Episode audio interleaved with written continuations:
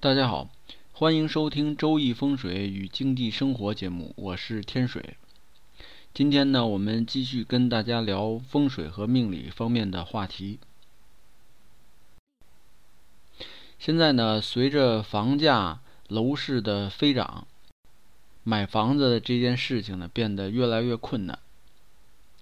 在一般人眼中呢，能在北京这种大城市有一套房子，也算是一件有福气的事情。但是呢，有了房子是不是就能够高枕无忧呢？这个事情呢，也要两说。前段时间呢，应朋友之邀，帮他去家里边看下风水。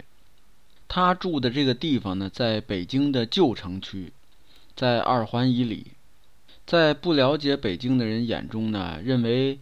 这个北京的房价呢是按这个环线来算的，越往外呢房价越便宜。其实呢这个是理论上的想法，事实上呢不是这样。北京的旧城区呢也在二环以里，这些地方的房子呢非常的破旧。近一些年来呢，政府投入了一些费用来对这些老房子进行整修。但是呢，它一般整修呢都是外墙，或者呢是把非常危险的一些老房子进行加固，而这个房子里边呢通常还是很破旧的。而目前呢，北京呃房价最高的区域呢，实际上是在三环到四环之间，而且呢，这个三环到四环呢，指的是。北三环和四环之间，以及东三环和东四环之间的北段，因为东南方向呢也是相对比较便宜的区域。我那个朋友呢，他住就住在老城区，在胡同里的老房子里，在北京呢俗称大杂院儿。一进家门，就看见一间这个昏暗的小客厅。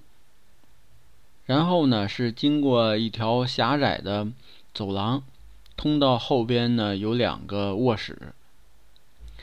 整个这个屋子的户型呢是两头大，中间小，就像一个哑铃形状的这个屋子。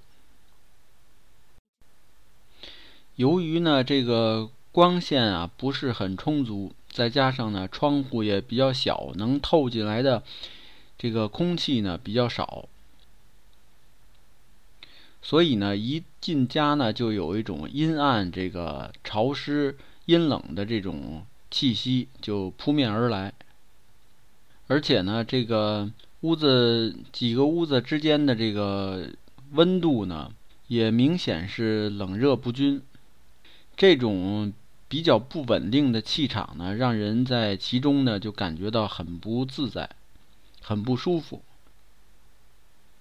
来到客厅前面的这个窗口呢，能够看见不远处呢有一个古旧的庙宇。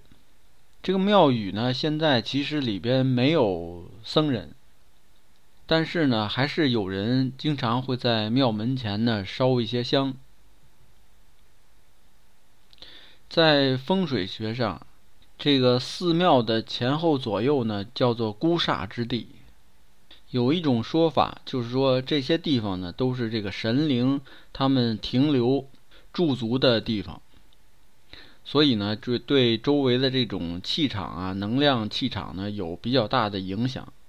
对周边的这个生态环境呢，影响也比较大。我的朋友呢，就说，自从十几年前搬来这里住。他的夫人呢，就一直感觉到身体不适，身体上呢有各种莫名其妙的疼痛，有时候呢半夜就感觉不舒服，就得去医院去看急诊。我觉得呢，他的问题呢和风水上的关系还比较大。勘测家里周边环境的时候呢。看见旁边呢有一家，在房檐底下呢挂了一只这个熏黑了的铁锅，非常黑。朋友呢就跟我说，他以前呢就听说过，说在家里边呢外边挂这么一个熏黑的铁锅呢，有这个挡煞气的功能，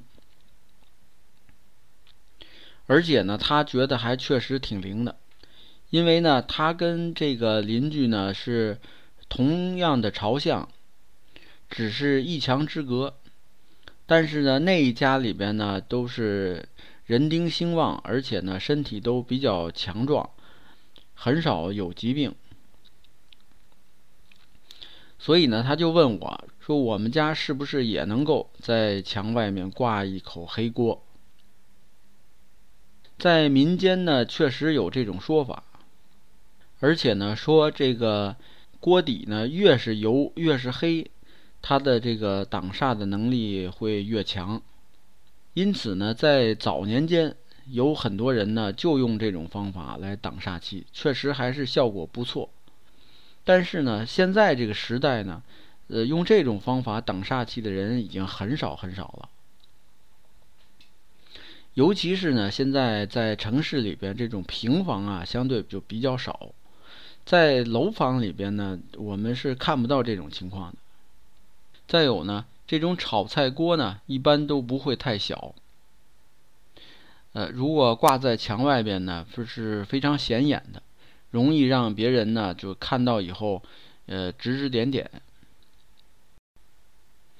与它呢，其实有一种同样效果的风水物品，就是八卦镜。使用八卦镜呢，可以达到同样的效果。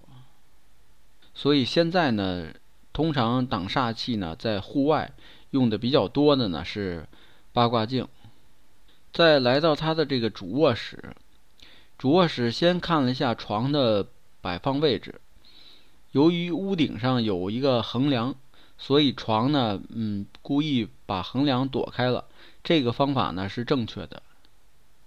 从这个床的旁边有有一个窗户往外看去，离着不远呢就是一个公共厕所。这个公厕呢，它是这个阴气聚集的地方，所以呢，凡是靠近这个公厕的这个屋宅呢，风水都是不吉利的。长期相对呢，还会引发像泌尿系统方面的毛病。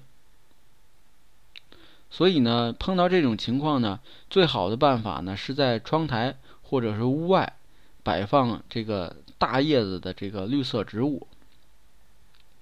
但是呢，这位朋友的家里呢，本身光线呢就不是很充足，屋子呃窗户呢也比较小，这样呢在摆放这个大的这个绿叶植物的话，又更加阻碍光线以及气流的流通，所以呢解决起来呢确实是不太好想办法。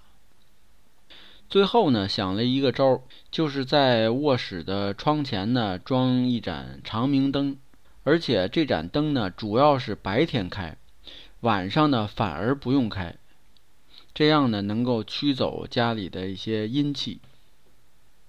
不过呢，最后看完以后得出一个结论，就是呢，这个房屋风水本身确实是不佳，如果还有可能的话，建议他呢这个尽早的搬离为好。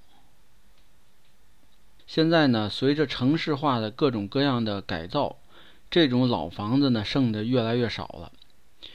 仅有的一些房子呢，风水大多都不佳。住在其中的人呢，大多数会碰到各种各样的不顺利或者身体上的健康的问题。所以我呢，通常会建议身边的朋友呢，在这些房子里住的话。一定要把房子重新规划、重新装修，该整理的地方要整理。那么好，今天的案例分享呢就讲到这里。有兴趣的朋友呢，还可以关注微信公众号“北京易经风水起名”的简拼，在上面呢有很多风水和命理方面的文章跟大家分享。好，谢谢大家，朋友们再见。